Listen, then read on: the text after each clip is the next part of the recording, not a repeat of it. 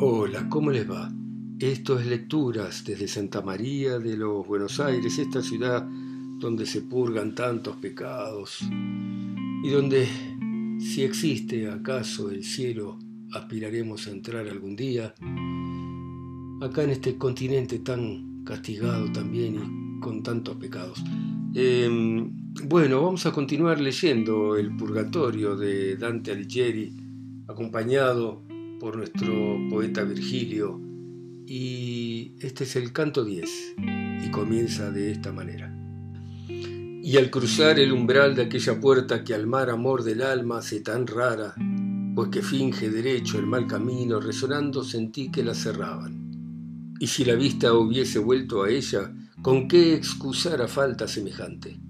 Ascendimos por una piedra hendida que se movía de uno y de otro lado como la ola que huye y se aleja Aquí es preciso usar la destreza, dijo mi guía, y que nos acerquemos aquí y allá del lado que se aparta.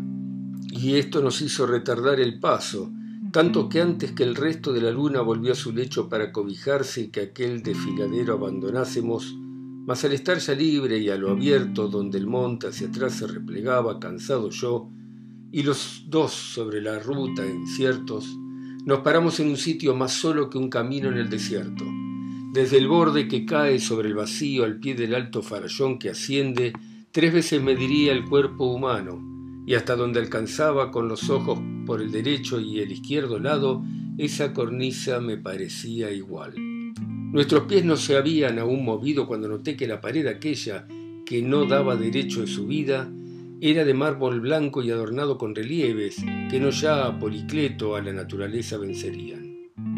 El ángel que la tierra trajo anuncios de aquella paz llorada tantos años, que abrió los cielos tras veto tan largo, tan verdadero, se nos presentaba cual esculpido en gesto tan suave que imagen muda no nos parecía. Jurado habría que él decía ave, porque representada estaba aquella que tiene llave del amor supremo, e impresas en su gesto estas palabras, e que anquila dei, del modo con que en cera se imprime una figura. En un lugar tan solo no te fijes, dijo el dulce maestro, que en el lado donde se tiene el corazón me puso. Por lo que yo volví la vista y vi tras de María, por aquella parte donde se hallaba, quien me dirigía, otra historia en la roca figurada y me acerqué, cruzando ante Virgilio para verla mejor ante mis ojos. Allí en el mismo mármol esculpido estaba carro y bueyes con el arca que hace temible el no mandado oficio. Delante había gente y todo a ella en siete coros que en mis sentidos uno decía no y otro sí canta. Y al igual con el humo del incienso representando, la nariz, el ojo entre el no y entre el sí tuvieron pugna. Ante el bendito vaso daba brincos el humilde salmista remangado, más y menos que rey en ese instante frente a él, Figurada en la azotea de un gran palacio, Micol se asombraba como mujer despreciativa y triste. Moví los pies del sitio en donde estaba para ver otra historia más de cerca que detrás de Micol resplandecía. Aquí estaba historiada la alta gloria del príncipe romano, a quien Gregorio hizo por sus virtudes victorioso. Hablo de aquel emperador Trajano que de una viuda que tomóle el freno de dolor traspasada y de sollozos, había en torno a él gran muchedumbre de caballeros, y las águilas áureas sobre ellos se movían con el viento. La pobrecilla entre todos aquellos parecía decir Dame venganza, Señor, de mi hijo muerto que me aflige. Y él que le contestaba Espera ahora a mi regreso, y ella, Señor mío, como alguien del dolor impacientado, y si no vuelves, y él, quien en mi puesto esté, lo hará, y ella, el bien que otro haga, ¿qué te importa si el tuyo has olvidado? Por lo cual él, consuélate, es preciso que cumpla mi deber antes de irme, la piedad y justicia me retienen. Aquel que nunca ha visto cosas nuevas fue quien produjo aquel hablar visible, nuevo a nosotros, pues que aquí no se halla. Mientras yo me gozaba contemplando los simulacros de humildad tan grande, más gratos aún de ver por su artesano. Por acá vienen, mas con lentos pasos murmuraba el poeta, muchas gentes, éstas podrán llevarnos más arriba. Mis ojos que en mirar se complacían por ver la novedad que deseaban, en volverse hacia él no fueron lentos. Mas no quiero, lector, desanimarte de tus buenos propósitos y escuchas como desea Dios cobrar las deudas. No atiendas a la forma del martirio, Piensa en lo que vendrá y que en el peor caso no irá más lejos de la gran sentencia. Yo comencé, maestro, lo que veo venir aquí personas no parecen y no sé qué es, turbada está mi vista. Y aquel, la condición abrumadora de su martirio a tierra les inclina y aún mis ojos dudaron al principio.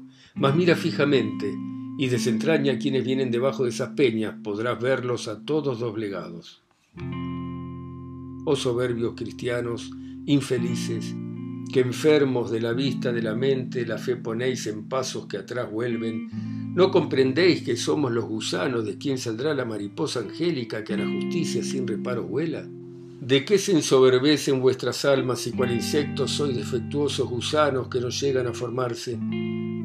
Como por sustentar suelo tejado por ménsulas que a veces hay figuras cuyas rodillas llegan hasta el pecho, que sin ser de verdad causan angustia verdadera en aquellas que las miran, así los vi al mirarles más atento. Cierto que más o menos contraídas según el peso que portando estaban, y aún aquel más paciente parecía decir llorando, ya no lo resisto. Canto 11. Oh Padre nuestro que estás en los cielos, no circunscrito, sino por más grande amor que a tus primeras obras tienes, Alabado sean tu nombre y tu potencia de cualquier hombre como es justo darle gracias a tu dulce vapor. De tu reino la paz venga a nosotros, que nosotros a ella no alcanzarnos sino viene con todo nuestro esfuerzo. Como por gusto suyo los ángeles cantando sana a ti los sacrificios hagan así gustosos los humanos. El maná cotidiano danos hoy, sin el cual por este áspero desierto quien más quiere avanzar más retrocede y al igual que nosotros las ofensas perdonamos a todos sin que mires el mérito, perdónanos benigno. Nuestra virtud, que cae tan prontamente, no ponga a prueba al antiguo enemigo, mas líbranos de aquel que así la hostiga. Esta última plegaria, amado dueño, no se hace por nosotros ni hace falta más por aquellos que detrás quedaron. Para ellas y nosotros, Buen camino pidiendo andaban esas sombras bajo un peso igual al que a veces se sueña, angustiadas en formas desiguales y en la primera cornisa cansadas, purgando las calígenes del mundo. Si allí bien piden siempre por nosotros, aquí qué hacer y qué pedir podrían los que en Dios han echado sus raíces. Debemos ayudarles a lavarse las manchas tal que puros y ligeros puedan ganar las estrelladas ruedas a la justicia y la piedad os libren pronto, tal que podáis mover las alas que os conduzcan según vuestros deseos. Mostradnos por qué parte a la escalera más rápido se va, y si hay más caminos, enseñadnos aquel menos pendiente, pues a quien me acompaña, por la carga de la carne de Adán con que se viste, contra su voluntad subirle cuesta. Las palabras que respondieron a estas que había dicho aquel que yo seguía, de quien viniera no lo supe, pero dijeron, por la orilla a la derecha veniros y hallaremos algún paso que lo pueda subir un hombre vivo. Y si no fuese un estorbo la piedra que mi cerviz soberbia doma y tengo por esto que llevar el rostro gacho, a aquel que vive aún y no se nombra, miraría por ver si lo conozco para hacer que este peso compadezca. Latino fui, de un gran toscano hijo. Guglielmo Aldo Brandeschi fue mi padre, no sé si conocéis el nombre suyo. La sangre antigua y las gloriosas obras de mis mayores, arrogancia tanto me dieron que ignorando nuestra madre común, todos los hombres que despreciaba y por ello morí, sábenlo en Siena y en Campañático todos los niños. Soy Humberto, y no solo la soberbia me dañó a mí, que a todos mis parientes arrastrado consigo la desgracia. Y aquí es preciso que este peso lleve por ella hasta que Dios se satisfaga, pues no lo hice de vivo, lo hago muerto. Incliné al escucharle la cabeza a uno de ellos, no aquel que había hablado, se volvió bajo el peso que llevaba, y me llamó al mirarme y conocerme con los ojos fijos con gran pena, pues andaba inclinado junto a ellos. Oh, yo le dije, ¿no eres Oderis y honra de Gubbio y honra de aquel arte que se llamaba en París iluminar? Hermano, dijo, ríen más las cartas que ahora ilumina Franco el de Bolonia, suyo es todo el honor y en parte mío. No hubiera sido yo tan generoso mientras vivía por el gran deseo de superar a todos que albergaba. De tal soberbia pago aquí la pena y aún no estaré aquí de no haber sido que pudiendo pecar volvíme a Dios. oh vanagloria del poder humano, qué poco dura el verde de la cumbre si no le sigue un tiempo decadente. Creísteis que en pintura Simahue tuviese el campo y es de Giotto ahora, y la fama de aquel ha oscurecido. Igual un guido al otro le arrebata la gloria de la lengua, y nació acaso el que arroje del nido a uno y a otro. No es el ruido mundano más que un soplo de viento, ahora de un lado, ahora del otro, y muda el nombre como cambia el rumbo. ¿Qué famas de tener? Si viejo apartas de ti la carne como si murieras antes de abandonar el sonajero cuando pasen mil años, pues es corto ese espacio en lo eterno, más que un guiño en el más tardo giro de los cielos.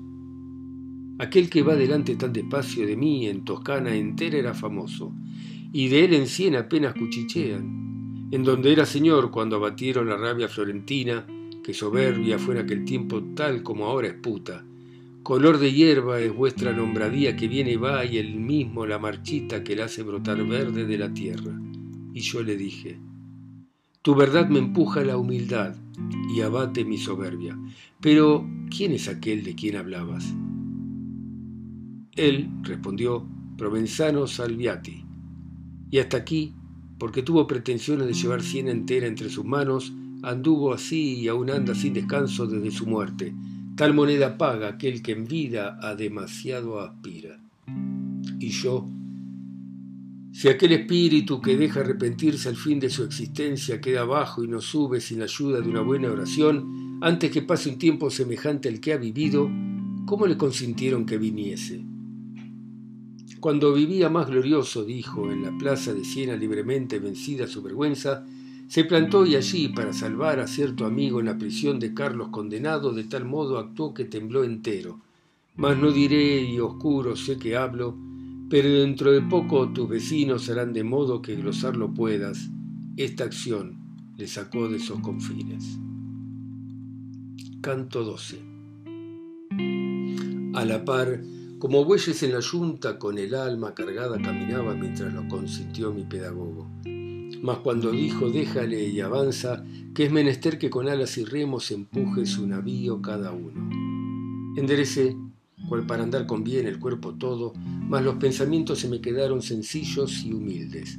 Me puse a andar y seguía con gusto los pasos del maestro, y ambos dos de ligereza hacíamos alarde. Y él dijo, vuelve al suelo la mirada, pues para caminar seguro bueno ver el lugar donde las plantas pones como para dejar memoria de ellos sobre las tumbas en tierras excavadas está escrito quién era cuando vivo, y de nuevo se llora muchas veces por el aguijoneo del recuerdo que tan solo espolea a los piadosos, con mayor semejanza, pues tal era el artificio, lleno de figuras vi aquel camino que en el monte avanza. Veía aquel que noble fue creado más que criatura alguna, de los cielos como un rayo caer por una parte. Veía a Briario que yacía en otra, de celeste flecha herido por su hielo mortal grave a la tierra. Veía a Marte, a Palas y a Timbreo aún armados en torno de su padre, mirando a los gigantes desmembrados. Veía al pie a Nemrod de la gran obra, ya casi enloquecido, contemplando los que en cenar con él fueron soberbios. Oh Niobe, con qué dolientes ojos te veía grabada en el sendero entre tus muertos siete y siete hijos. Oh Saúl, como con la propia espada en Gelboé ya muerto aparecías que no sentiste lluvia ni rocío. Oh loca Aragne, así pude mirarte ya medio araña, triste entre los restos de la obra que por tu mal hiciste. Oh Roboán, no parece que asuste aquí tu efigie, mas lleno de espanto le llevo un carro sin que le eche nadie. Mostraba aún el duro pavimento como Alcmeón a su madre hizo caro aquel adorno tan desventurado. Mostraba cómo se lanzaron sobre Senaquerib sus hijos en el templo y cómo muerto allí lo abandonaron. Mostraba el crudo ejemplo y la ruina que hizo Tamiris cuando dijo a Ciro, tuviste sed de sangre y te doy sangre. Mostraba cómo huyeron derrotados tras morir Holofernes los asirios y también de su muerte los despojos. Veía a Troya en ruinas y en cenizas, oh Ilión, cuán abatida y despreciable mostrábate el relieve que veía Qué pincel o buril allí trazara las sombras y los rasgos que admirase harían a cualquier sutil ingenio. Muertos, tal muertos, vivos como vivos. No vio mejor que yo quien vio de veras cuanto pisaba al ir mirando el suelo. Ah, caminad soberbios y altaneros hijos de Eva, y no inclinéis el rostro para poder mirar el mal camino, mas al monte la vuelta habíamos dado y su camino el sol más recorrido de lo que mi alma absorta calculaba. Cuando el que atento siempre caminaba delante dijo, Alza la cabeza, ya no hay más tiempo para ir tan absorto. Mira un ángel allí que se apresura por venir a nosotros. Ve que vuelve la esclava sexta del diario oficio. De reverencia adorna rostro y porte, para que guste arriba conducirnos, piensa que ya este día nunca vuelve. Acostumbrado estaba a su mandato de no perder el tiempo, así que en esa materia no me hablaba oscuramente. El bello ser de blanco se acercaba con el rostro cual suele aparecer tremolando la estrella matutina. Abrió los ojos y después la sala dijo, venid. Cercanos los peldaños están y ya se sube fácilmente. Muy pocos a esta invitación alcanzan, oh humanos que nacisteis altos vuelos, como un poco de viento se echa a tierra. A la roca cortada nos condujo, allí batió la sala por mi frente y prometió ya la marcha segura. Como al subir al monte a la derecha en donde está la iglesia que domina la bien guiada sobre el Rubaconte, del subir se interrumpe la fatiga por escalones que se construyeron cuando sumario y pesas eran ciertos. Tal se suaviza aquella ladera que cae a plomo del otro repecho, mas rozando la piedra uno y otro lado. Al dirigirnos por ese camino, Beati Pauper espíritu de un modo inefable cantaban unas voces. ¿A qué distintos eran estos pasos de aquellos del infierno? Aquí con tanto se entra y allí con feroces lamentos. Por los santos peldaños ya subíamos y bastante más leve me encontraba de lo que en la llanura parecía, por lo que yo, maestro, qué pesada carga me han levantado que ninguna fatiga casi tengo caminando. Y él respondió, cuando las letras P que quedan aún en tu rostro, a punto de borrarse, estén como una de ellas apagadas, tan vencidos los pies de tus deseos estarán, que no solo sin fatiga, sino con gozo arriba han de llevarte. Entonces hice como los que llevan en la cabeza un algo que no saben y sospechan por gestos de los otros, y por lo cual se ayudan con la mano que busca y halla y cumple así el oficio que no pudiera hacerlo con la vista. Extendiendo los dedos de la diestra solo encontré seis letras que en mi frente el de la llave habíame grabado y viendo esto sonrió mi guía. Canto 13.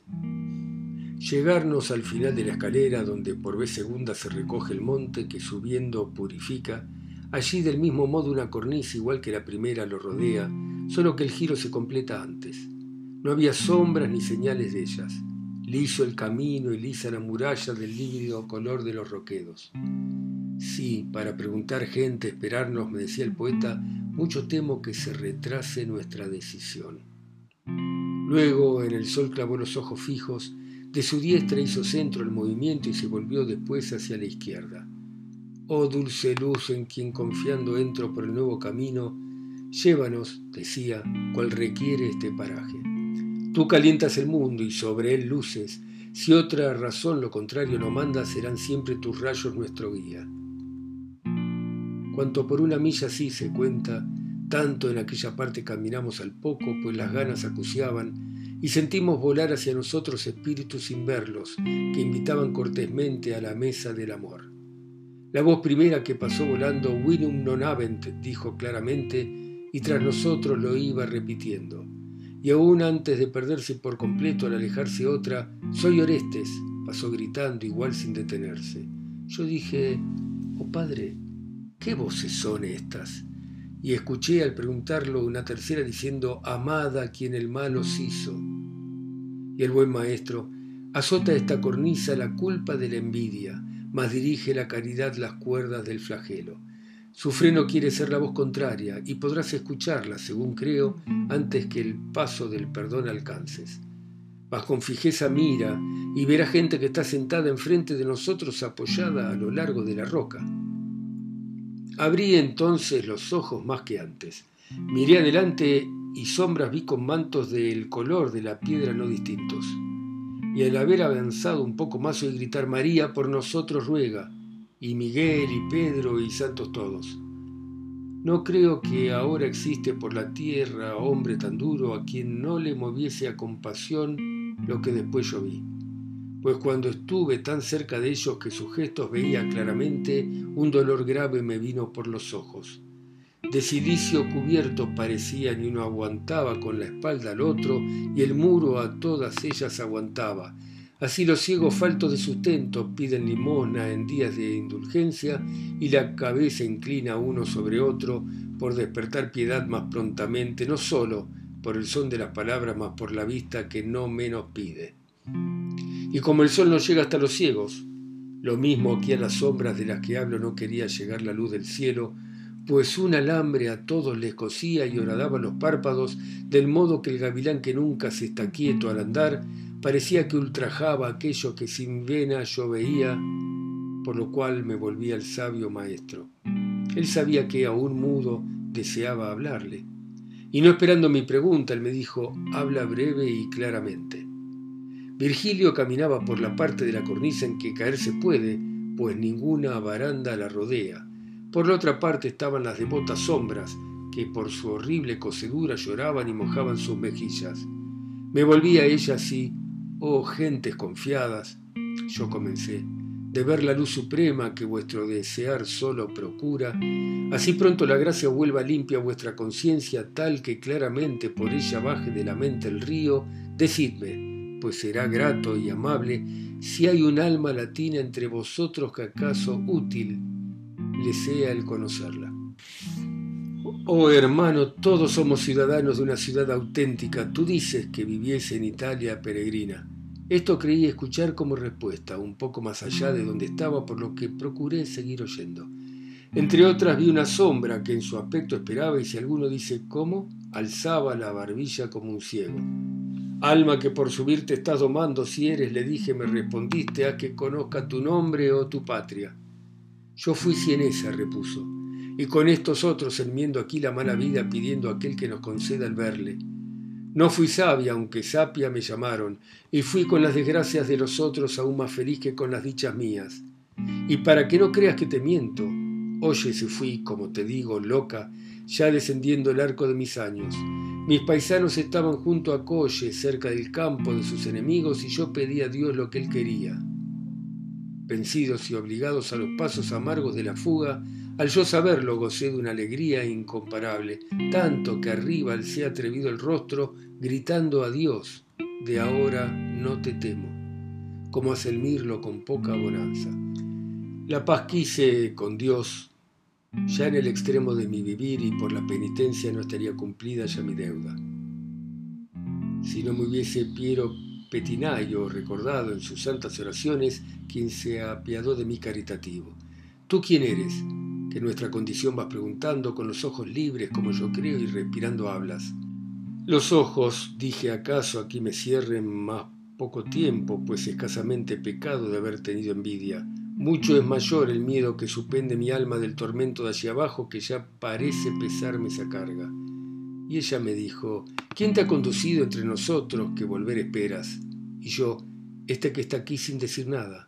Vivo estoy, por lo cual puedes pedirme, espíritu elegido, si es preciso, que allí mueva por ti mis pies mortales. Tan rara cosa de escuchar es esta que signo dije de que Dios te ama, con tus plegarias puedas ayudarme, y te suplico, por lo que más quieras, que si pisas la tierra de Toscana, que a mis parientes mi fama devuelvas. Estar entre los necios que ahora esperan en Talamón, y allí más esperanzas perderán que en la busca de la Diana, pero más perderán los almirantes. Bueno, muy bien, dejamos acá nuestro purgatorio para seguir ustedes escuchando en alguna parte de sus países y sus continentes y yo acá solo, en la Santa María de los Buenos Aires. Chao, hasta mañana.